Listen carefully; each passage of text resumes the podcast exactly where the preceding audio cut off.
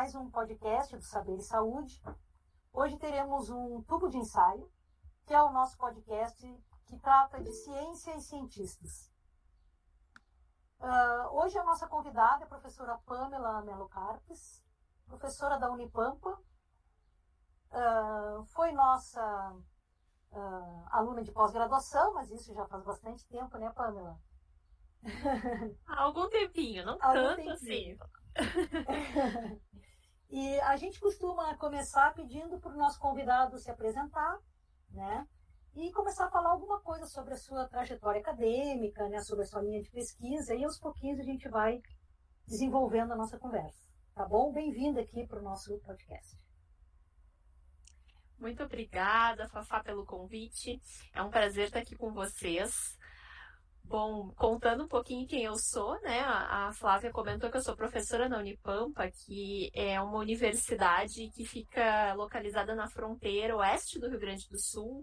A Unipampa tem 10 campos em 10 cidades diferentes. Eu trabalho em Uruguaiana, que é uma região de tríplice fronteira com a Argentina e com o Uruguai. Uh, sou egressa do programa de pós-graduação em Fisiologia da URGS, fiz o mestrado e o doutorado lá, e hoje também sou orientadora nesse programa, é o que é bem, bem legal para mim, né? Hoje ser orientadora no programa que eu tanto quis entrar, eu sempre soube que eu queria fazer mestrado e doutorado lá, e em Fisiologia, então, sempre soube desde que eu entrei na graduação, né? Porque eu tenho uma história com a ciência um pouco uh, estranha no início, talvez. Né? Eu não sabia exatamente que curso de graduação eu queria fazer. Eu fiz, na época não era Enem ainda, era vestibular. Então, eu fiz vestibular em várias universidades e para cursos completamente diferentes, né? Desde uma engenharia até farmácia, fisioterapia. Que legal, eu, não sabia essa parte. É, eu não sabia o que eu queria ser. Quando me perguntavam, assim, eu não tinha a mínima ideia e acabei começando fisioterapia. E aí, nos primeiros semestres de fisioterapia, eu tive aquelas disciplinas que todos nós que estamos aqui certamente amamos, né? As disciplinas de ciências básicas, uh, anatomia, fisiologia, genética, essas disciplinas gerais de ciência. E aí eu me encantei, né? Eu vi que era aquilo que eu queria estudar para o resto da minha vida. Fui buscar iniciação científica. Na época, comecei a fazer iniciação científica na área de fisiologia do exercício, mas a minha paixão mesmo era fisiologia humana. E ah, fui ah, para essa área. Onde que tu fizesse a fisioterapia? Eu fiz na Unicruz, na Universidade de Cruz Alta, ah, uma universidade comunitária, que era onde meu pai e a minha mãe eram docentes também, em outras áreas, né? O meu pai é da área do direito, a minha mãe é da educação mas eles eram professores universitários, então eu acabei fazendo lá em função de questões familiares, né? Que eram os ajustes que a gente conseguiu fazer na época. Mas aí quando eu estava na iniciação científica, eu aprendi o caminho que eu precisava fazer para ser né, pesquisadora em fisiologia a partir da minha carreira. Então, eu entendi que eu tinha que fazer mestrado, que eu tinha que fazer doutorado e fui investigar os programas e, ao longo da graduação, conheci o programa de fisiologia da URGS e comecei a traçar meus planos para tentar, posteriormente, fazer mestrado e doutorado na URGS. É, isso aí é, é uma, é uma coisa bem importante, assim, que às vezes os alunos perguntam para a gente, né? Ah, eu quero fazer o doutorado. Eu sempre pergunto para eles, mas para que que tu quer fazer o doutorado? O que que tu pretende? O que que tu te imagina fazendo daqui a cinco anos, daqui a dez anos, né? Porque o doutorado ele te prepara para a carreira acadêmica, né? Para ser pesquisador, para ser professor universitário, a pessoa que tem uma carreira, nós que trabalhamos para a área da saúde, né? Uhum. Uh, que tem seu consultório, que tem, não necessariamente ele precisa fazer um doutorado, né? Talvez não seja Sim. melhor para ele. É, na verdade depende muito do que tu te imagina fazendo no futuro, né? As profissões da área de ciências biológicas e ciências da saúde dão várias possibilidades de atuação no futuro. Eu acho que o mestrado, o doutorado, uh, independente de que área específica tu vai atuar, te ajuda, mesmo que tu vá atuar uh, numa área mais específica da profissão, como, por exemplo, médico, fisioterapeuta, ele te ajuda a saber trabalhar a partir de evidências científicas, né? Te ajuda a saber uhum. buscar uh, dados, avaliar uma literatura claro. como confiável ou não confiável, mas de fato uh, é algo que envolve muita dedicação, muito tempo. Não necessariamente a gente precisa ter mestrado e doutorado se o objetivo é atuar na clínica, por exemplo. Fala, Alex. Uh, bom, eu dar uma recepção mais adequada para quando eu cheguei assim, meio atordoado. Mas é que hoje o dia realmente foi bem conturbado. Então, uh, assim, bem interessante essa tua primeira fala, que eu achei que teu pai era do direito e a tua mãe da educação, assim, mas tu foi para um outro lado, foi para a área da saúde, né? Tu fugiu das humanas, então, né? Mais então... ou menos, Alex. Eu diria que mais ou menos. Eu tenho um pezinho na educação também. Ah, pois né? Não, é justamente isso que eu ia comentar, assim. É, tu tem essa parte mais, é, entre aspas, né, mais fisiológica, mas também tu tem esse viés mais da educação. Como é que tu vê essas duas partes, assim? Como é que tu chegou e, e administra essas duas partes? Então, eu acho que eu tenho que voltar um pouquinho no tempo para contextualizar essa ideia. Uh, a minha mãe, ela começou sendo professora de escola, né? Então, toda a minha infância, eu via minha mãe trabalhando de manhã e de tarde na escola e de noite fazendo faculdade de letras. Então, assim, era enlouquecedor ver aquelas correções de prova, aquele trabalho mais de sei lá quantas horas por semana, certamente muito mais do que 40 horas por semana. E eu dizia que eu podia ser qualquer coisa, menos professora, que professora eu não ia ser. Porque eu via ela correndo sempre para cima e para baixo. E o meu pai também, meu pai fez faculdade depois de casado. Eu já, eu já tinha noção do que ele estava fazendo. Eu não me lembro exatamente quantos anos eu tinha. É, mas enfim, teve que trabalhar para poder casar, sustentar e formar família. Então ele fez faculdade posteriormente também. Então eu vi aquela área de educação toda como algo que envolvia muito tempo, muita dedicação, muito trabalho. E achava que não era exatamente isso que eu queria, mas eu não tinha a mínima ideia do que eu queria. E aí na escola eu sempre gostei muito de biologia. Mas eu tinha aquela visão de biologia como licenciatura, né? vou fazer biologia, eu vou ser professora. Então não vou fazer biologia, porque eu não quero ser professora. E aí eu fui nesse caminho tortuoso, assim, e acabei. Uh, quando eu fiz o, o vestibular, eu passei para fisioterapia em primeira turma e para farmácia em segunda turma. E aí eu ficaria um semestre sem fazer nada. E a farmácia seria em Santa Maria. Então, a princípio, eu ia fazer farmácia. Mas o meu pai disse: não, tu não vai ficar um semestre de perna para cima sem fazer nada. Uh, começa aqui em Cruz Alta, que a gente consegue com mais garantia de manter, ver o que, que tu acha e depois, se, se der, se tu ainda quiser, a gente troca para a farmácia, para Santa Maria. E no fim eu acabei ficando em Cruz Alta, porque comecei a iniciação científica e me envolvi nisso tudo. Mas, uh, ao entender como funcionava a academia e o mundo da ciência, entender que eu faria mestrado, que eu faria doutorado, que se eu queria ser cientista no Brasil, provavelmente eu também seria professora, eu entendi que eu tinha que me preparar para isso.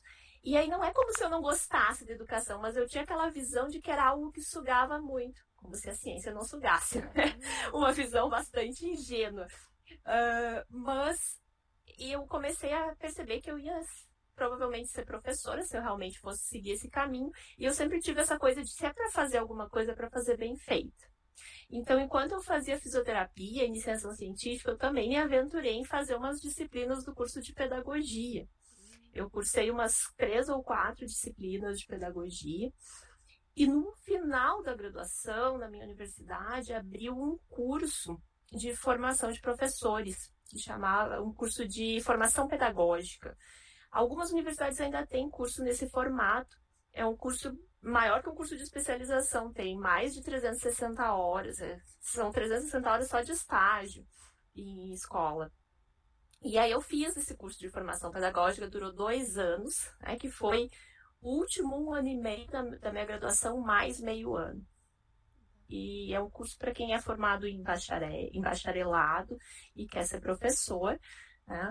Não é obrigatório, mas é para quem quer ter uma formação pedagógica também. Então, eu sempre tive esse viés e acabei gostando muito também da área de educação, me envolvi em alguns trabalhos paralelos na iniciação científica também com essa área de mais de educação e saúde na época.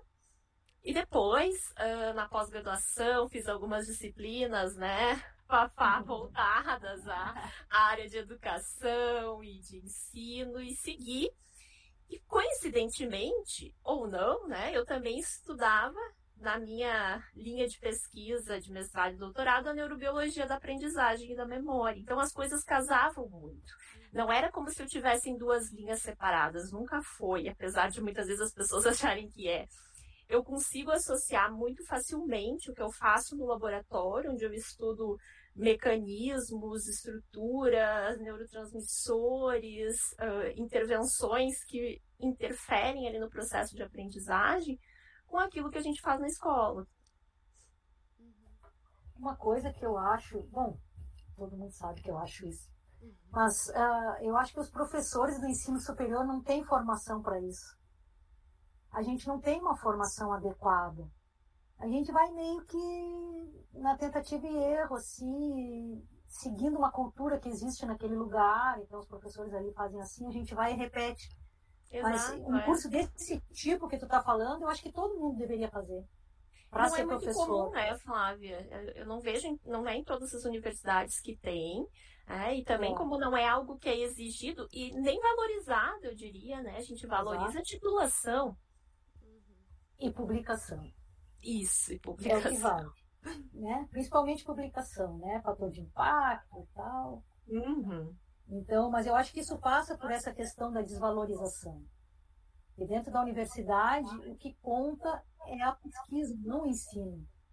Então, Exato. é meio que um mal necessário, assim, acontece, porque tem que fazer. Tem que dar algumas horas em sala de aula, né? Mas não é porque seja valorizado dentro da universidade. Uhum. Então, talvez por isso é que não tenha esses cursos também.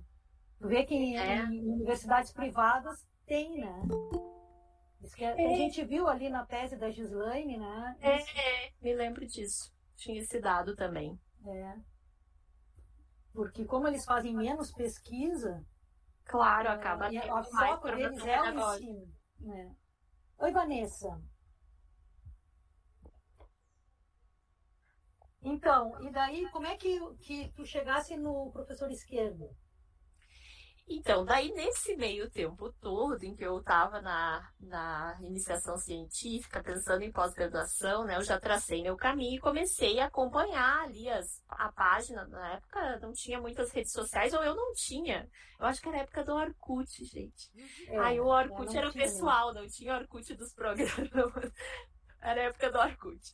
Uh, então eu olhava na página do programa para me atualizar, enfim, tentava dar uma acompanhada nos professores, nas linhas de pesquisa do programa.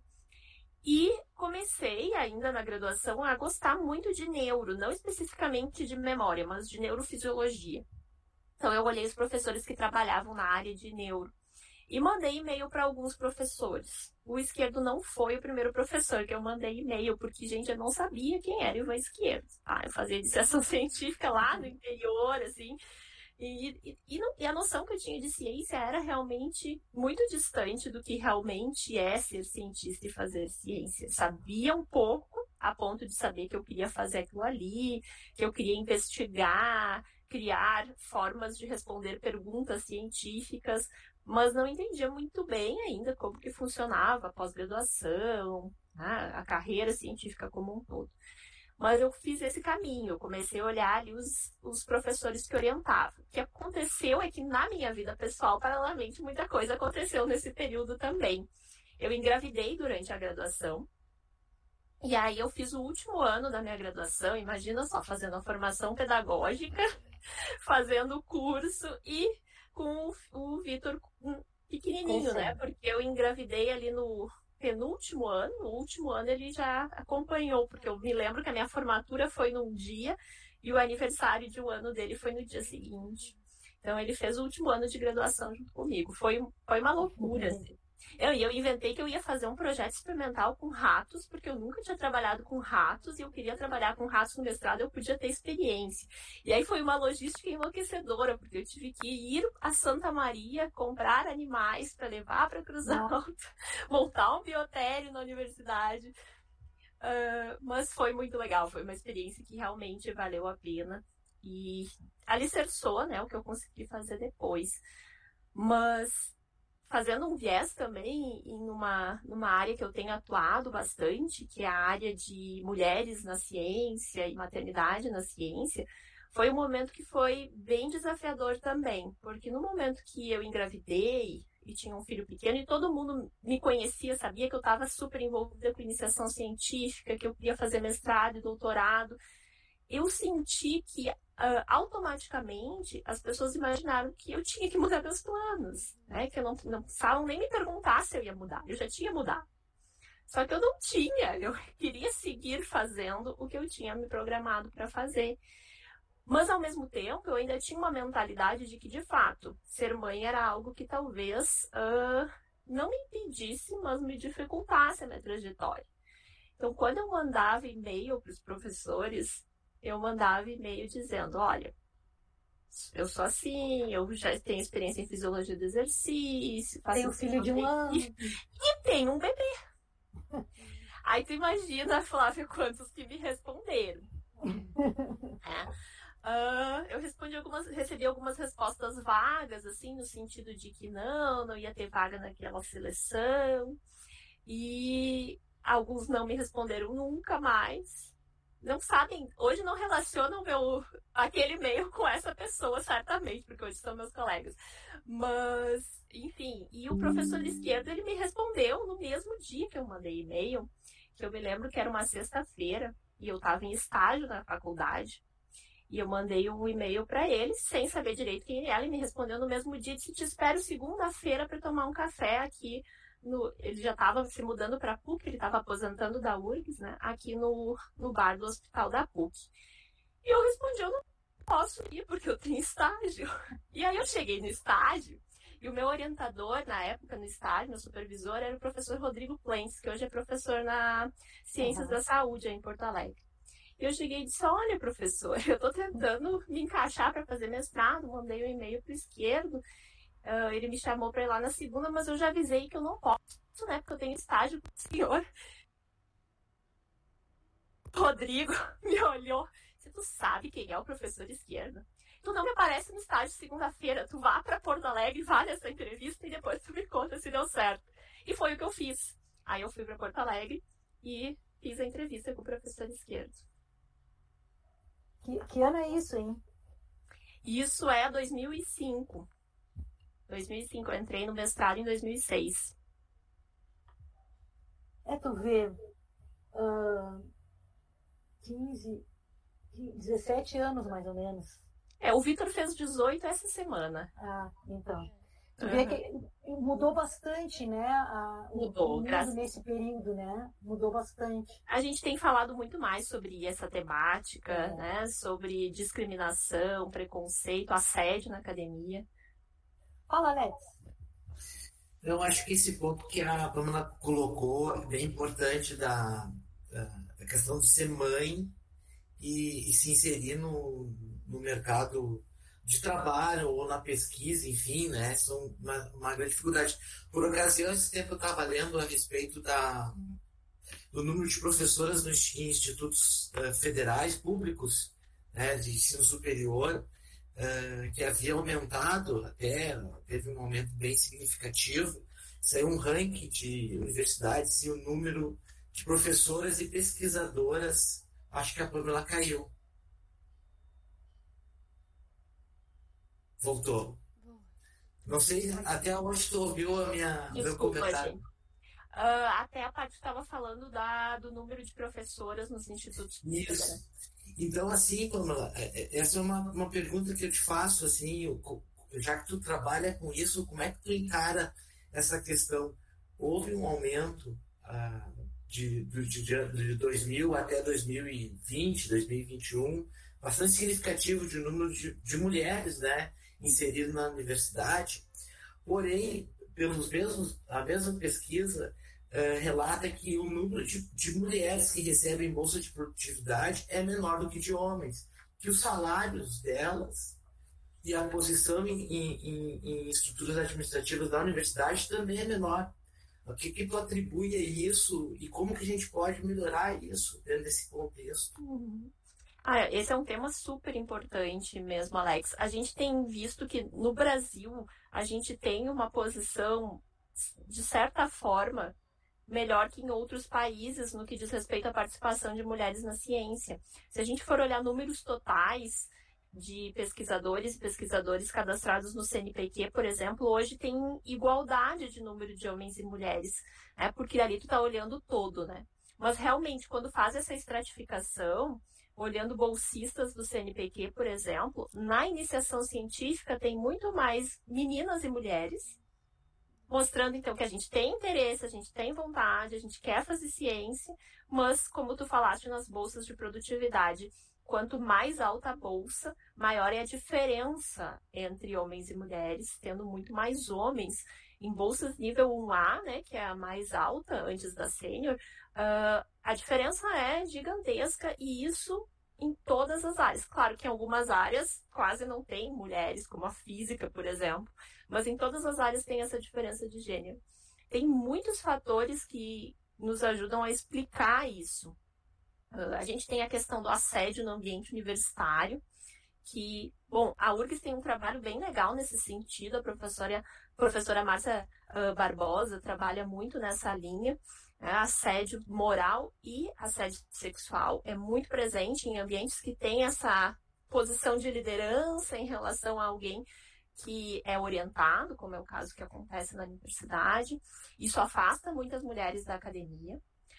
Uh, a gente tem a questão do preconceito e do que nós chamamos de viés implícito, né? Que por mais que a gente verbalize e tenha consciência e não queira exercer alguns tipos de comportamentos preconceituosos, a gente está inserido numa sociedade que, desde que a gente é pequeno, nos ensina ou, nos, ou tenta nos ensinar que algumas coisas são mais masculinas, outras são mais femininas. A gente, quando é criança e é menina, recebe boneca e panelinha para brincar, menino outros brinquedos. Então, isso vai, mesmo que inconscientemente, moldando o nosso jeito de ver o mundo. E muitas vezes a gente tem sim essas atitudes, esses vieses, né? Sem querer, sem perceber, que acabam fazendo também porque a gente tenha comportamentos discriminatórios. Na ciência, por exemplo, tem trabalhos que mostram que existe uma diferença muito significativa na avaliação de um currículo ou de um artigo científico quando a avaliação é cega, sem identificação da autoria, e quando a avaliação permite identificar se o autor ou se o candidato é homem ou mulher. É, que geralmente, quando tem essa identificação, a avaliação dos homens é mais positiva que a das mulheres. E isso independe do avaliador ser homem ou mulher. Então, a gente tem esse viés de que homens têm mais propensão, têm mais qualidades para esse tipo de trabalho. Então, tem é, vários. É estrutural. É, é estrutural, exato. Não, nem, nem penso. Então tem isso, tem essa questão da representatividade. Se já tem muito mais homens lá, eu não enxergo mulheres lá, então aqui não é um lugar para mim. E tem também a questão da maternidade e dos cuidados, eu diria, não só a maternidade, cuidado em geral, cuidado doméstico e cuidado de pessoas. A mulher é, no Brasil e no mundo, muito mais responsável pelo cuidado da casa, cuidado dos filhos e também cuidado de familiares idosos ou dependentes do que os homens. Acaba sempre recaindo muito mais sobre as mulheres do que sobre os homens, e isso dificulta o trabalho científico, que né, a gente sabe, não são as 40 horas por semana, a gente tem que estar sempre atento ali a e-mails e revisões e tudo mais. Eu acho que dificulta desde sempre, né? Eu estava vendo outro dia meninas que saem da escola, que nem terminam o ensino médio, por exemplo, às vezes tem ensino fundamental, porque engravidam. Sim. Né? Ou porque precisa cuidar da mãe ou de algum familiar, alguma coisa assim. E aí elas abandonam já lá, bem no começo. Então, Exato. nunca mais vão voltar para estudar, para um dia, né? Já corta ali a. É isso, eu acho que é algo que eu preciso sempre falar também, assim. Eu venho de um local de muito privilégio. É, eu sou branca, os meus pais eram professores universitários e eles tinham condições de me dar suporte para que eu permanecesse na trajetória que eu tinha programado, mesmo tendo um filho pequeno. A maior parte das mulheres acaba tendo que realmente fazer uma escolha. Né? Sim, porque a, a estrutura, tu não tem uma estrutura de apoio, né? Que poderia ter. Uma rede, né? Uma rede de apoio, creches, enfim, de outras coisas que poderiam ajudar. Né? Que envolve dinheiro também, né? Não só a gente tem creches públicas, obviamente, mas tu precisa ter recursos para se sustentar, para sustentar teu filho, para transporte. As bolsas não são suficientes, né? A gente sabe o quanto elas estão defasadas em valores, inclusive não são suficientes para uma pessoa, quanto mais para uma família. Sim, sim. E, a, e essa questão do assédio na universidade é uma coisa muito séria também, né? Porque tu vê a. a bom, existe em toda, a, em toda a sociedade, na verdade. A universidade reproduz Exato. essa coisa de tu, de tu ser chefe, ter o poder e submeter, né? E sempre existiu, né, Flávia? Só que nos Sim. últimos anos tem se falado mais sobre isso. Eu não sei se vocês chegaram a ver, mas eu estava até falando sobre isso ontem. Vai ser a HBO vai lançar um uma série documental sobre assédio nas universidades brasileiras. Alguém me disse, ah, a minha aluna deu um depoimento. Mas, claro, não, não em relação à, pessoa que me contou, mas a outra situação que ela vivenciou na universidade. Eu acho que vai ser um documentário ah, bem interessante para a gente trazer esse debate para dentro da sociedade. Se não me engano, estreia dia 7 de setembro. Ah, um dia bem significativo. É. Uh, Pamela, eu, eu me lembro que eu acho que tu não sei bem quando é que tu começasse a te aprofundar mais nessa questão da mulher na ciência, mas eu me lembro que te, teve aquele prêmio L'Oréal, né? Foi a partir daí. É, explica para nós como é que é esse prêmio, assim, qual é a que importância teve isso, assim, na, na tua. Ah, Flávia, foi um divisor de águas, né? Eu terminei o doutorado aí na URGS e vim para a Unipampa e, bom, eu encontrei aqui um caminho muito uh, propício para começar algo novo, porque a universidade era nova, é uma universidade nova, né? Uhum. Uh, e na época estava em implantação. Então a gente tinha recursos para começar alguma coisa que é diferente de chegar numa universidade que já está implantada, né? Então eu consegui montar um laboratório, deu trabalho, foi uma função e tudo mais, mas eu consegui dar os primeiros passos. E aí, uh, a Fundação L'Oréal junto com a Unesco e as academias de ciência dos países que são parceiros nesse projeto, ela lança todo ano o prêmio para mulheres na ciência em alguns países do mundo. E o Brasil também tem há bastante tempo já esse programa. Eu não sei há quanto, mas certamente é mais de 10 anos. E em 2017, eu ganhei o prêmio. Eu já tinha mandado antes, tá? Isso é, é, importante sempre dizer. A gente não ganha de primeiras coisas, né? A gente precisa sempre e não desistir e tentando. Então, em 2017, eu encaminhei um projeto relacionado a algo que a gente tinha começado a trabalhar aqui, aqui na Unipampa e recebi o prêmio. Né? O prêmio dá uma visibilidade muito grande. Além de tu receber um valor uh, em dinheiro, né, que muito, muito significativo para quem está começando. O prêmio é para jovens cientistas.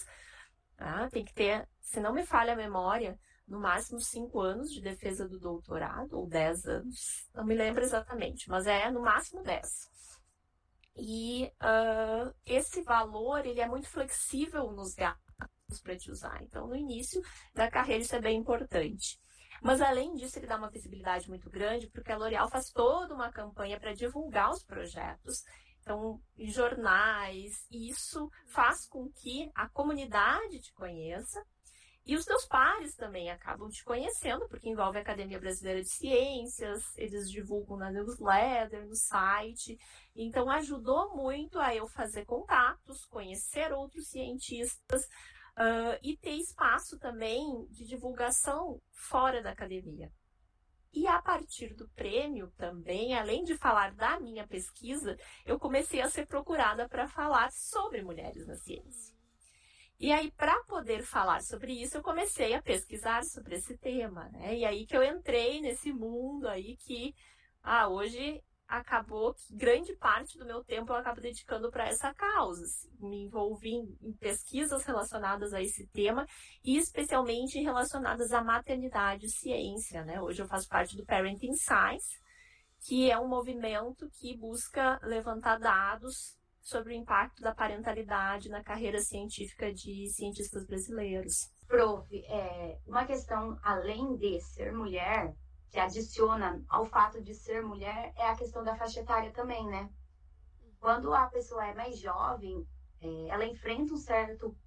Ela enfrenta um preconceito, sim, em relação a ser mulher e ainda ser jovem. Parece que ela não tem o conhecimento suficiente. Eles batem de frente achando que não. que a pessoa não é suficiente, nem como cientista, nem no que ela faz, nem como professora. É, é geral, tem dados, tem algo que fala sobre isso também, a relação da idade. Porque você também ingressou jovem na carreira.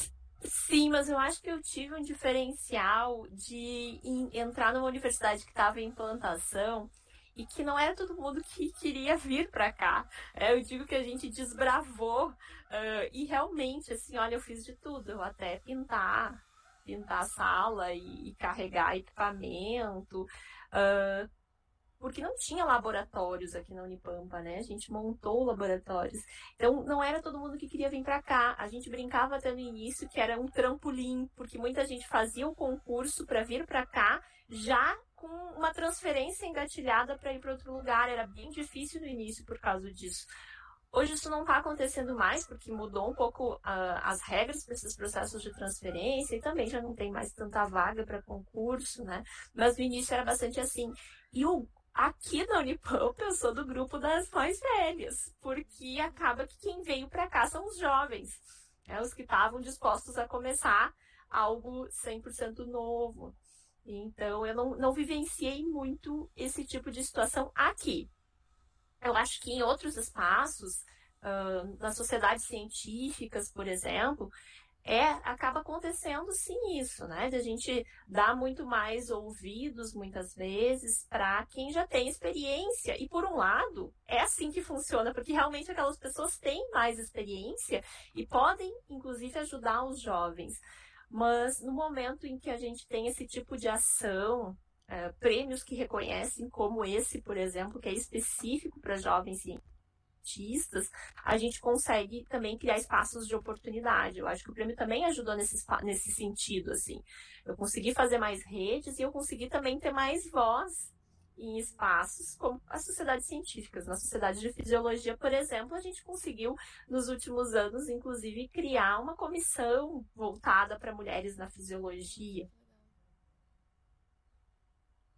Entendi, prof. É, seria a, o meu comentário em relação quando a gente compara o, por exemplo, uma mulher jovem falando e um homem jovem falando. Tem uma. Ai, com gênero, como, sim. Uh, como ele é inteligente, né? E a mulher, será que ela sabe o que ela está falando, sabe? Tem esse sim, impacto, sim. talvez aí não. Aqui, infelizmente, tem essa diferença. E é assim que a gente ouve, nossa, como o, o homem não, é tá certo. tão jovem, tão inteligente, uhum. Quando a gente faz a comparação entre gêneros, acaba acontecendo sim. Isso faz muito parte do que a gente comentava lá no início do viés implícito. É daquela ideia que a gente tem galgada inconscientemente desde a infância de que os homens é, é, a gente vê na escola, né? Se na escola o menino vai bem lá em matemática, eu já li até um artigo sobre isso, as professoras costumam dizer, nossa, como ele é como ela é inteligente. E se a menina vai bem em matemática, nossa, como ela é esforçada. Então a gente tem isso muito é, presente culturalmente. É incrível. Aí a gente reproduz na universidade também. Exato. Mas eu, eu acho que na universidade tem uma outra questão que é. Não sei se cabe falar aqui, mas. Que é essas relações de poder. Uhum sabe que a questão da, da, própria mentoria, né, do orientador, ser orientador e ser orientado, como é que se dá essa relação, como é que isso se passa um pouco por isso de ah, a pessoa mais velha, mais experiente, ela sabe mais. Claro, em geral o orientador sabe mais, né? Mas a forma como essas relações se dão, às vezes elas são bastante autoritárias, assim, bastante, não sei como é que eu poderia dizer, eu entendo o que tu quer dizer, assim a gente acaba, às vezes, reproduzindo o que vivenciou, né, Flávia? E sem refletir sobre aquela questão, que a responsabilidade que a gente tem sobre o nosso estudante, o que a gente fala para ele, depende muito da forma como a gente fala. E muitas vezes uh, eu acho que às vezes acaba sendo algo uh, não intencional na correria ali do trabalho, das mil demandas que a gente tem, muitas vezes acaba saindo de uma forma não tão cuidadosa. Mas a gente precisa de fato refletir sobre o impacto que isso tem. Nós já fomos estudantes, né? E a gente sabe o quanto escutar algumas coisas, a gente fica depois reverberando naquilo e até se questiona se aquele espaço é um espaço que é para nós, né? Na, mesmo na graduação, né? Tu vê essa relação de poder do professor que meio que Exato. que é um tirano, assim, sabe? Fica lá se exibindo, dizendo, ai, eu fiz pós-doc não sei aonde. Tem vários aqui na URGS, assim. É, como ai, se essa relação... pós-doc de... na Inglaterra. Aí porque eu fui em quem é. Fico se exibindo e, e cria essa coisa, assim, muito afastando muito o aluno, mostrando muito o poder que ele tem, como ele é bom, sabe? Fala, Alex.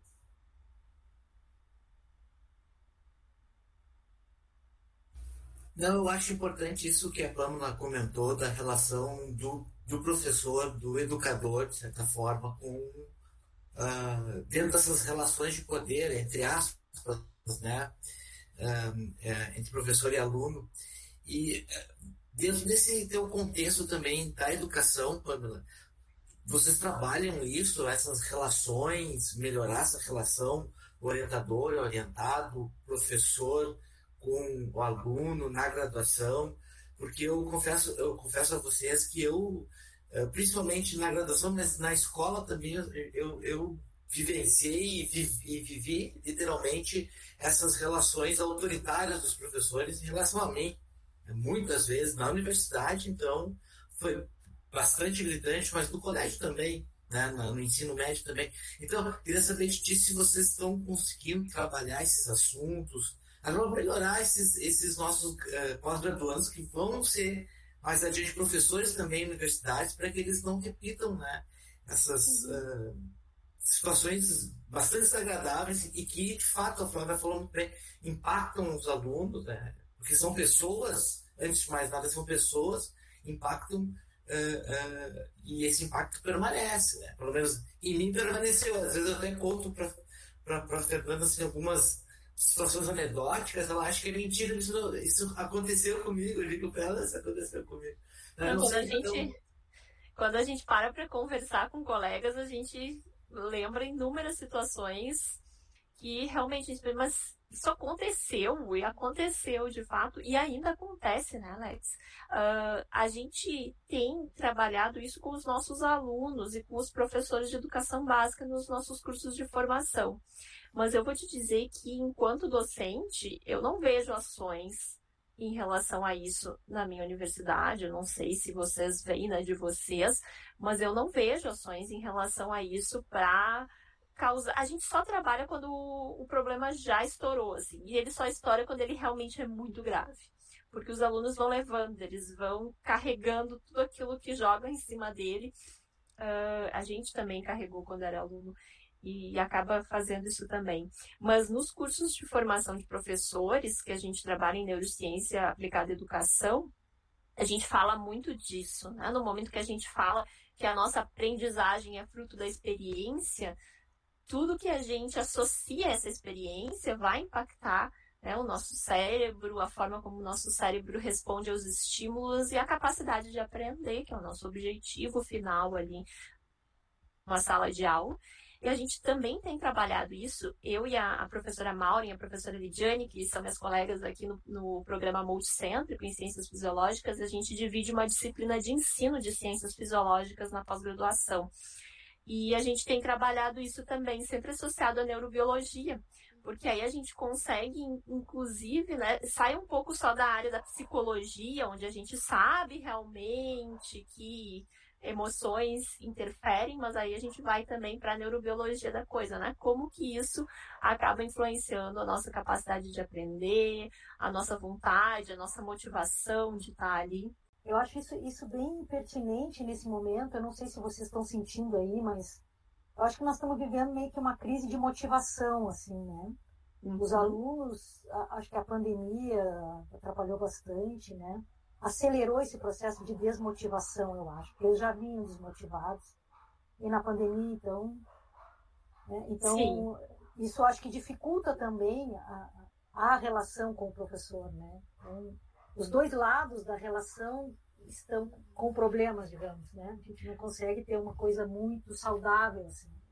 É, com certeza essa volta ao presencial, né, após esse período de distanciamento, não está sendo fácil. A gente queria muito voltar, eu acho que tanto os professores como os alunos, mas ao mesmo tempo a gente está numa fase de readaptação, de convivência, está sentindo quanto o distância física, esse período de distância física que a pandemia acabou fazendo com que a gente tivesse que vivenciar, né? Agora que a gente está vendo o impacto que isso realmente causou, o quanto está sendo difícil retomar a rotina, se reorganizar, até em questão de, de tempo, né? A gente hoje tem que somar de quando, a gente, quando eu começo a pensar, assim, tem dias que eu, que eu me sinto como se eu não estiver com o meu celular, não estiver olhando ali as notificações, eu não estou trabalhando.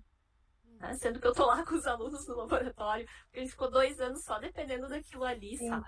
Fazendo Daí, tudo pelo celular, né? Há uma coisa que me chama a atenção nos alunos, os alunos estão muito doentes, assim, deprimidos, uhum. ansiosos, é, vários alunos de graduação me mandam e-mail dizendo, professora, estou tomando remédio, mas eu não estou conseguindo ir na aula. Vários. É uma coisa que eventualmente acontecia, mas eu acho que tem. Está muito mais aumentou, frequente. Aumentou muito. É. Então, isso acho que a gente vai levar um tempo para equalizar isso aí voltar. Não sei se nós vamos voltar, mas enfim, chegar a um nível aceitável aí de, de saúde mental, né? Na verdade é isso. É, e nas escolas isso está acontecendo também, né? Eu vi esse, essa semana, acho que na newsletter da Sociedade Brasileira de, para o Progresso da Ciência, né? Umas, alguns dados mostrando o aumento da violência no ambiente escolar, nesse retorno ao presencial. Então, acho que em todos os níveis todo mundo sentiu, né? E, Pamela, conta para nós o que, que essa comissão da SBFIS tem tem pensado, tem feito aí sobre as mulheres na ciência? Na verdade, a gente tem ah, pensado assim, várias coisas em diversas, em diversas sub-áreas desse tema. Uh, uma das coisas importantes que a gente pensa é dar luz a cientistas fisiologistas, mais especificamente mulheres, é, que contribuíram para a história da fisiologia. Porque uma das coisas muito frequentes é a gente conhecer muitos homens cientistas, fisiologistas homens, eles estão citados nos livros de fisiologia, quando a gente pega até livros de graduação para ler, é sempre os homens que estão lá citados, raramente as mulheres. E, não é, e é como se elas não estivessem lá, mas muitas estavam, muitas contribuíram para a história da, da fisiologia. Então, uma das coisas que a gente fez foi criar o prêmio Branca de Almeida Fialho, que é irmã do Álvaro e do Miguel Osório de uhum. Almeida, né, que são conhecidos como os primeiros fisiologistas brasileiros, e ninguém falava da Branca. Só que a Branca, a irmã deles, trabalhou lado a lado no laboratório, é coautora dos artigos que eles publicaram, inclusive tem uma trajetória na educação muito significativa e também na luta pelas mulheres, na luta feminista. Então a gente tem criou esse prêmio que, ao mesmo tempo em que divulga o trabalho da, da Branca, também é um prêmio voltado para pesquisas com mulheres ou fêmeas como sujeitos, porque esse é outro viés das mulheres na ciência que a gente uhum. precisa ter um olhar importante. A gente está tão habituado a quando vai fazer um trabalho trabalhar com ratos machos. Né? E aí tem lá os resultados dos ratos machos e publica isso e raramente nos questionam, né? Por que, que é só machos? E foi engraçado, Flávia, porque uma aluna minha apresentou um trabalho agora no último congresso do SBFIS e era com fêmeas, só com fêmeas. E a banca perguntou para ela: ah, por que, tu não fez com os machos? Ela chegou arrasada no laboratório. Ela disse: eu sempre apresentei trabalho com machos e nunca me perguntaram por que, que eu não incluí as fêmeas. Aí quando eu vou lá e apresento com as fêmeas, me perguntam por que, que eu não incluí os machos. Mas é justamente aí que a gente tem que ir, né? Por que, que tu não respondeu isso pro, pro avaliador? É. A rigor, nós vamos ter que repetir toda, todos os experimentos com fêmeas. Exato, é porque tem áreas. O Alex está aqui, né? A cardiologia, por exemplo, é uma área que a gente sabe que não dá para pegar os resultados de machos e usar, generalizando, como se mulheres ou fêmeas tivessem o mesmo comportamento. Então, a, a, fisiologia da dor tem muitas áreas específicas em que as diferenças são muito significativas. Fala, Alex. Não, isso só para dar um exemplo que a Pamela uh, colocou é a, a, mais pura verdade. Só, a gente tem um modelo de monoprotalina que se induz em macho, né? se, se administra monoprotalina, que é um, um alcaloide, e que induz a hipertensão pulmonar. Mas em fêmeas, tu não consegue induzir, ou a, a, a, a percentagem de indução é muito baixa. Ou seja, há uma diferença gritante, né? já a partir do próprio modelo. Então, o que tu disseste é bem importante mesmo. A gente não pode é, é, extrapolar os dados dos animais machos para os fêmeas, né? A rigor teríamos, teríamos, e eu acho que é bem interessante fazer, né, fazendo os modelos utilizando as fêmeas e adaptando os modelos às fêmeas também. Né? Isso é bem importante. É, nós também começamos a falar disso muito recentemente aqui no nosso laboratório, né? Eu também tinha essa prática que eu aprendi ao longo da minha vida acadêmica a fazer os trabalhos com animais machos. E também a gente tem visto isso, Alex. Nossos protocolos de exercício, por exemplo, a gente trabalha com exercício de corrida com roedores. As fêmeas correm, a gente trabalha com percentual de velocidade máxima para o exercício. As fêmeas correm muito mais do que os machos. E as primeiras vezes que a gente fez, nossa, é esse grupo de animais que é né, super atleta. Mas não, a gente foi reproduzir as fêmeas correm mais que os machos. Então tem uma diferença aí no sistema cardiorrespiratório, de alguma forma, que o exercício aeróbico elas conseguem fazer melhor que os machos. É que dá um pouco de trabalho, porque como tem o ciclo estral, né? Mas aí é outra coisa, Fafá, eu tenho questionado muito isso. A gente também tem. Se a gente quer fazer resultados que possam ser translacionais de alguma maneira, que a gente possa ter o um mínimo de reprodutibilidade quando vai para a pesquisa clínica, as mulheres também ciclam, né? Sim. Claro que a gente tem que considerar isso, é interessante acompanhar em que fase do ciclo. Se eu estou trabalhando com memória, por exemplo, que é a minha linha, é super importante tu saber a fase do ciclo, até porque o estrogênio tem receptores em hipocampo, interfere muito nesse processo. Mas ao mesmo tempo é importante que eu tenha essa variabilidade, né? não trabalhar com ratas ovarictonizadas, por exemplo, porque não é isso que eu vou ter no mundo real quando eu for fazer a translação claro, da pesquisa. Claro. É, Mas então, os modelos que se usa, né? É. Os modelos que tu usa, que, que esses, por exemplo, a variectomia é um modelo super antigo, que era para facilitar e ainda é muito né? utilizado. Né? Ainda é muito utilizado. Então, a gente tem feito trabalhos nesse sentido e tem feito trabalhos também, uh, sempre em todos os congressos da Sociedade Brasileira de Fisiologia, promovendo simpósios, fóruns, uh, palestras, trazendo esse tema de diversidade em ciência, indo além ainda da questão de gênero, a importância também de diversidade uh, sexual, de classe econômico-social, que é bem difícil na ciência. A gente às vezes tem que fazer um esforço grande para tentar ter diversidade até dentre os palestrantes, porque a gente tem muito pouca diversidade no ambiente acadêmico científico. Essa que é a verdade. A gente está falando aqui de gênero, mas se for olhar as outras diversidades, é mais gritante ainda a diferença.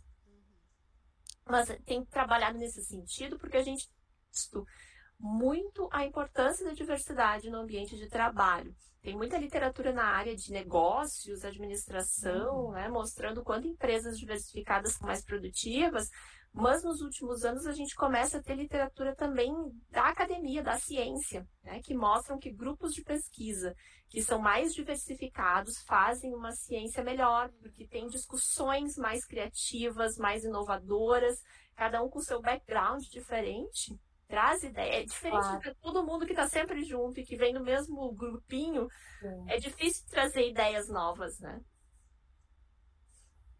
É, eu acho que talvez esse lado mais empresarial, assim, da diversidade, é que vai acabar puxando o resto, porque como envolve dinheiro, eles uhum. querem lucro, então vai se, talvez, né, que não sei quanto tempo vai demorar, mas enfim, se veja que realmente há uma vantagem financeira em ter um grupo mais diverso dentro das empresas, isso acaba meio que influenciando a sociedade que acaba puxando o resto, né? Uhum. É, e na ciência, os dados têm mostrado isso, que os grupos mais diversos têm mais, uh, têm ideias mais criativas, problematizam mais e acabam gerando ciência mais inovadora. Que é, no fim, o que a gente quer. A gente quer fazer uma ciência cada vez melhor, né? O melhor possível. Claro. Uh, Pamela, conta para nós um pouco mais da tua, da tua pesquisa de laboratório mesmo. Assim. Tu orienta no multicêntrico e na fisiologia, e tem mais algum? Acho que é bioquímica, né? Eu, eu ainda estou credenciada na bioquímica, eu estou com uma aluna na bioquímica aqui da Unipampa. E aí no multicêntrico e na fisiologia da URGS. Uh, bom, na, no multicêntrico e na fisiologia, eu oriento em duas linhas de pesquisa principais. Né? Uma que é uma ciência mais experimental mesmo, de bancada, com animais de laboratório, e outra que é mais voltada ao ensino de fisiologia. Na, na ciência de bancada, o que a gente trabalha aqui no laboratório é tentando entender uh, as bases neurobiológicas da aprendizagem da memória em, em, processos específicos. A gente já sabe bastante coisas sobre como nosso cérebro aprende, mas ainda tem vários processos que precisam ser elucidados. Né? A gente sabe que o hipocampo, uma estrutura do lobo temporal, é necessário para o processo inicial de consolidação da memória. A gente sabe que o sono é importante para que essa consolidação a longo prazo aconteça. Mas tem vários subprocessos que ainda estão sendo estudados. Entre eles, a gente tem estudado o processo de persistência da memória, é, a gente consolida memórias, elas podem durar bastante. A gente tem aí memórias de longa duração. Mas por que, que algumas duram muito mais e outras muito menos? Ah, e aí parece que tem uma janela uh, temporal de processos neuroquímicos que acontecem, que acontece 12 horas após a aprendizagem. A gente está querendo olhar um pouco disso também. A gente tem estudado também processos de generalização, de extinção e de reconsolidação da memória, né, que são processos neuroquímicos que podem modular o traço de memória. E a gente estuda também modelos de déficit de memória. Hoje, no laboratório, a gente está com projetos com um modelo de neurotoxicidade induzida pela beta-amiloide, que é uma proteína característica da doença de Alzheimer, né, entre outros marcadores neurobiológicos é um dos fatores chaves para o desenvolvimento da doença. E também com o modelo de déficits por privação de cuidados no início da vida. Eu acho que o Fernando também desenvolve aí o mesmo modelo em, em Porto Alegre. Então, temos trabalhado com esses modelos, tentando tanto entender um pouco melhor uh, neuropatologia dessas situações, mas também com intervenções, principalmente exercício. A gente trabalha bastante com exercício físico, uh, diferentes modelos, exercício de corrida, exercício de força, uh, diferentes protocolos usando esses exercícios. Temos trabalhado com exercício multicomponente, que associa um pouco de cada um desses exercícios. E recentemente, alguns anos, a gente começou a estudar o exercício como uma estratégia para modular a aprendizagem, não como neuroproteção, não como algo para evitar ou tratar doenças, mas sim para melhorar a aprendizagem. Então, para dar uma ideia para vocês, a gente fez um trabalho há alguns anos no laboratório, onde a gente ensinava uma tarefa para os animais. Logo depois que eles aprendiam essa tarefa, a gente fazia com alguns uma sessão de corrida em esteira e outros não. A gente viu que esses animais que faziam exercício, a memória durava muito mais do que aqueles que não faziam. Os que não faziam aprendiam, mas depois de um tempo esqueciam, o que é natural, o que reproduzia todos os outros trabalhos do laboratório. Mas os que faziam exercício aprendiam e aquela memória durava muito, muito, muito mais tempo. A gente foi estudar o que estava acontecendo no cérebro desses animais e viu que havia um aumento de neurotransmissores catecolaminérgicos no hipocampo, aumento de adrenalina e noradrenalina. Aí a gente estudou receptores noradrenérgicos e dopaminérgicos, identificou quais os receptores que, quando inibidos, impediam esse efeito de persistência da memória. E agora a gente está com um projeto super legal, que é de fazer a translação disso para a escola. Então a gente vai começar agora em outubro com uma turma, uma turma não, são quatro turmas. Quatro turmas de oitavo anos de uma escola pública aqui de Uruguaiana. Uh, a gente tem uma, uma parceria ali com o professor da, de biologia, que foi nosso aluno na especialização em neurociência. Então, esses alunos vão ter uma aula de biologia. Alguns deles, logo após a aula, vão fazer exercício de corrida, outros não. E depois a gente vai fazer testes de conhecimento com esses alunos, uh, alguns em alguns, quatro testes em diferentes momentos temporais. A gente também vai medir, vai coletar saliva para medir cortisol e alfa-amilase salivar e com a alfa-amilase salivar tentar fazer essa correlação com o que a gente viu de aumento da ativação catecolaminérgica nos animais de laboratório. Então, a gente está tentando ah, começar a fazer essa translação. Muito legal. Eu ia te perguntar se, se esses experimentos todos eram com ratos. Até e... então eram, agora a gente Então tá... esse que vai começar com humanos. Que legal. Isso. Uhum. Uma aluna de mestrado minha que está à frente desse. Isso, a gurizada gosta, eles, eles curtem. Mas é desafiador, Fafá. É, tu, muito. Tu, tu já fez trabalho com né? anos, né? Pra quem tá acostumado lá no laboratório que tu controla até a hora que a luz liga, ir para a sala de aula de adolescentes é um desafio gigante. São muitos fatores, é difícil de controlar, né? Exato, não, a minha aluna está preparada para, se o aluno não for no dia do teste, ela vai na casa dele coletar saliva, porque, né, é um estudo é. ainda que não é uma intervenção só, então envolve um acompanhamento temporal, a gente sabe que perde sujeito no meio.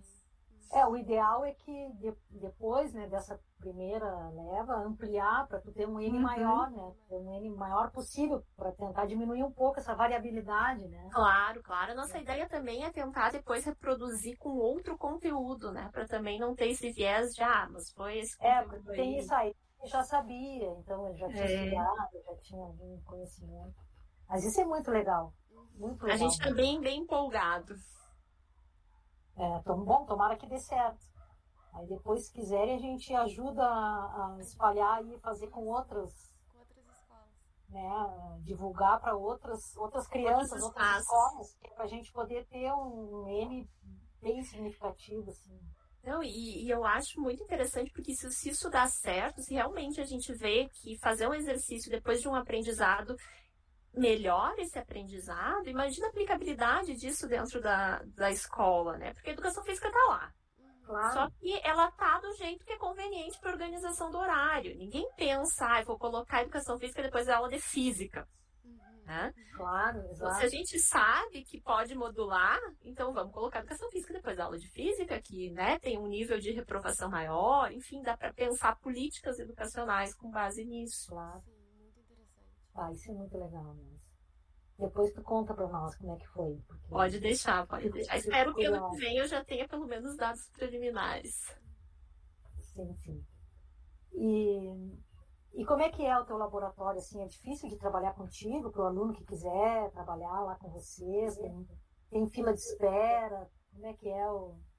É só mandar um e-mail e que tu responde também? Ou... Eu respondo os e-mails sempre, isso eu sempre faço. Uh, mas a gente costuma fazer, para iniciação científica, tem muitos alunos interessados, né? Então a gente costuma fazer uma chamada no início, às vezes faz duas vezes por semestre, no início do semestre, mas pelo menos uma vez por ano a gente faz uma chamada para novos alunos de iniciação científica, que acaba sendo, na maior parte das vezes, a porta de entrada. Ah, mas sempre tem um ou outro aluno que busca no mestrado. Mas assim, é só me mandar um e-mail que eu respondo. Sempre, até nessa semana mesmo, eu fiz uh, uma videoconferência com duas interessadas, uma delas, inclusive, que é ir, é ir aí para a URGS. Então, a gente sempre conversa, assim. Legal. Sempre tem candidatos, né? Ainda temos, né, Flávia, mas diminuiu bastante o interesse pela pós-graduação nos últimos anos. Acho que todos nós temos sentido isso, né? Muito por causa do, é. do contexto atual de fazer ciência no Brasil, é, a desvalorização, a dificuldade de se inserir, de conseguir recursos para manter seu laboratório. O valor da bolsa. Exato. Né? Vocês devem ter visto né, vários artigos que saíram mostrando o quanto o poder aquisitivo das bolsas é. reduziu nos últimos anos. Sim, tudo, tudo parou, né? Não subiu mais, né? Então, Há muitos anos. É, e a inflação uhum. subindo. É. Bom, legal, eu acho, eu acho isso eu, Assim, o que todo pesquisador de área básica almeja é conseguir fazer depois, transpor aquilo, né, para tentar fazer o translacional. Acho essa, essa ideia aí super legal. E, bom, acho que é isso. Não sei se tu, se tu quiser, enfim, falar outras coisas que, que te interesse que seja divulgado, a gente está aqui para isso, para Divulga o Instagram de vocês, prof. Vocês Ai, sim. Divulgação científica, né? Isso, a gente tem, na verdade, dois Instagrams. Tem o Instagram do grupo de pesquisa, que é o arroba gpfisunipampa. Ah, lá no, no, Instagram do GPFIS a gente fala um pouquinho das linhas de pesquisa, das tarefas que a gente faz de comportamento animal, que é a maior parte dos nossos estudos envolve essas tarefas para poder avaliar a capacidade de aprendizagem dos animais fala um pouquinho sobre o uso de animais em pesquisa, questões éticas, a gente tenta trazer um pouco dessas questões. Então, lá no Instagram do GPFIS tem algumas coisas sobre o nosso grupo de pesquisa em neurobiologia da memória. E também a gente fala da linha de ensino lá. E depois a gente tem um programa de extensão, que é o programa Pop Neuro, que tem várias ações de divulgação da neurociência com foco principal voltada para a educação escolar. Então, o Pop Neuro é um programa que está fazendo 10 anos esse ano. E a gente tem vários subprojetos. Um deles eu comentei aqui, que é o curso de formação de professores. É um curso que a gente já fez 10 edições com professores de educação básica. Gerou um curso de especialização. A Flávia teve conosco em uma das edições, inclusive. Uh, formamos vários professores aí nessa área. Uh, o Pop Neuro também faz atividades em escolas com estudantes de educação básica. Então, todo ano a gente seleciona algumas turmas, dependendo da nossa capacidade uh, física, relacionada a número de pessoas, e financeira, né? Porque a gente precisa de recursos. Então, a gente tem o que a gente chama de Neuroblitz. A gente vai uma vez por semana nessa escola fazer uma intervenção com a turma, uma intervenção majoritariamente prática, né, com atividades que permitem discutir temas relacionados à, à neurobiologia, principalmente neurobiologia da aprendizagem, que possam ser aplicáveis para a vida uh, das crianças ou adolescentes. A gente já trabalhou com crianças e adolescentes, paramos na pandemia, né, e aí começamos a trabalhar muito no Instagram, divulgando conteúdos de neurociência, e voltamos voltando agora. Né, e a gente está trabalhando esse ano com turmas de sexto ano de uma escola aqui de Uruguaiana. E o Pop Neuro também tem um informativo mensal, que é a Neuroinfo. É uma revista que fala cada mês sobre um tema específico de neurociência relacionado à educação. Tudo isso está lá no link no nosso Instagram, que é arroba programa Pop Neuro. As jovens cientistas que a gente precisa ter persistência, porque infelizmente ainda tem muitas, muitas barreiras, especialmente para as mulheres no ambiente de trabalho em geral e também no ambiente científico. Infelizmente, é um ambiente de muita competitividade. A gente ainda está muito ligado a números. A nossa ciência ainda é muito quantitativa e aí as mulheres acabam ficando para trás em relação a isso eh, por vários fatores, inclusive a maternidade. Então a gente acaba tendo que ser persistente, tem que mandar várias vezes até ganhar e a hora que vai deslancha. Né? Então, não desistam no primeiro não, né? isso é super importante. Mas eu acho que, acima de tudo, vamos juntas, né? porque a gente consegue uma dar força para outra, uma dar dicas para outra. Né? Eu, vira e mexe, eu estou conversando com mulheres que eu não conheço, que estão na pós-graduação, ou que estão na graduação e que me mandam mensagens porque estão numa situação parecida com algo que eu já vivenciei. Eu acho que é por aí, a gente tem que se trocar uh, ideias e experiências, o que deu certo, o que não deu certo, e não pode desistir. É, eu acho que só o fato da gente falar sobre isso já é, já é um avanço, né? O que a gente não pode é deixar cair essa. Assim, ficar só uma moda de falar sobre isso, mas de fato não mudar nada. A gente tem que insistir para que as coisas realmente vão mudando, né? Exatamente. E nós que já né, temos uma posição, Flávia, temos também esse papel né, de abrir caminho para que outros também possam chegar nesses espaços. Sem dúvida. Meninas, vamos meninas, fazer ciência. Valeu, Pamela. Eu te agradeço muito. Acho que foi ótimo. A gente fica aqui à disposição. De repente, pode vir um outro dia, se tu quiser entrar em mais detalhes da linha de pesquisa e tal. A gente não quis assim te cansar demais e, e sempre o foco assim de tentar divulgar mesmo para que as pessoas possam ter ideia do que que tu faz, né? E claro que a gente aqui deu só uma provinha assim para instigar a gurizada aí a, a, entrar na ciência e a te procurar. Tá? Ótimo, muito obrigada pelo convite, pessoal. Foi muito bom. É sempre bom, né? Conversar, ainda mais sem roteiro que vier ali na hora, a gente, a gente traz para a conversa. Eu acho que essa é a melhor forma da gente falar sobre ciência e envolver as pessoas na conversa. Obrigada pelo convite, foi ótimo.